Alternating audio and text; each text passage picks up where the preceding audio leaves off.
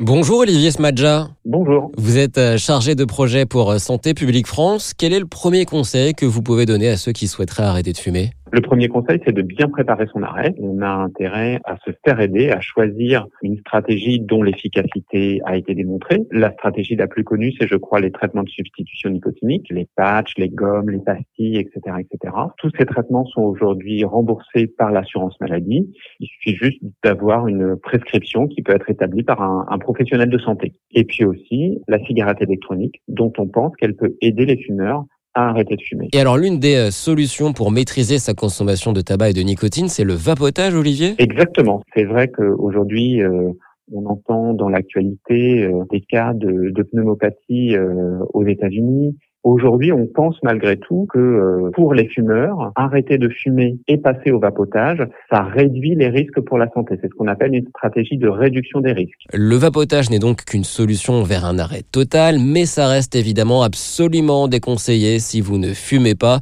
On pense notamment aux plus jeunes qui sont de plus en plus nombreux à s'y mettre.